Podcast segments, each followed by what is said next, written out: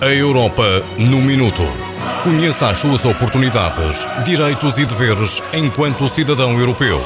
Da responsabilidade do Centro de Informação Europe Direct Minho, sediado no IPCA, Instituto Politécnico do Cávado e do Ave, Barcelos. A Europa no Minuto, terceira temporada.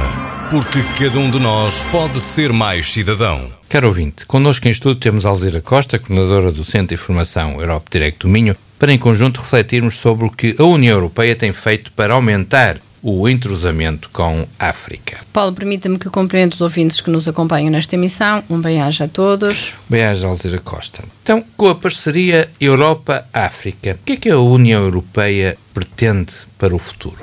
O símbolo da União, paz e desenvolvimento económico, a União Europeia pretende levar estes valores a todo o mundo.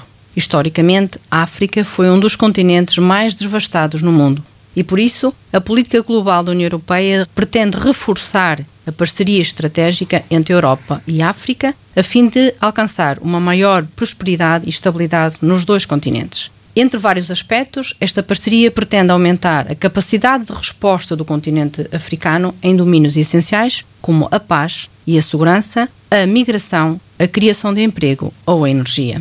Podia especificar um pouco melhor? Utilizando as boas relações entre os dois continentes, a União Europeia pretende dar resposta aos desafios comuns. Para isso, tem em vista criar um fundo fiduciário de emergência da União Europeia para a África e um plano de investimento externo da União Europeia. A título de exemplo, graças ao Fundo Fiduciário da União Europeia, mais de 4,8 milhões de pessoas terão acesso a serviços básicos, programas de nutrição e segurança alimentar 540 mil pessoas beneficiarão de cuidados de saúde do Burkina Faso e 238 mil postos de trabalho serão criados nas regiões do Sahel e de Corno de África.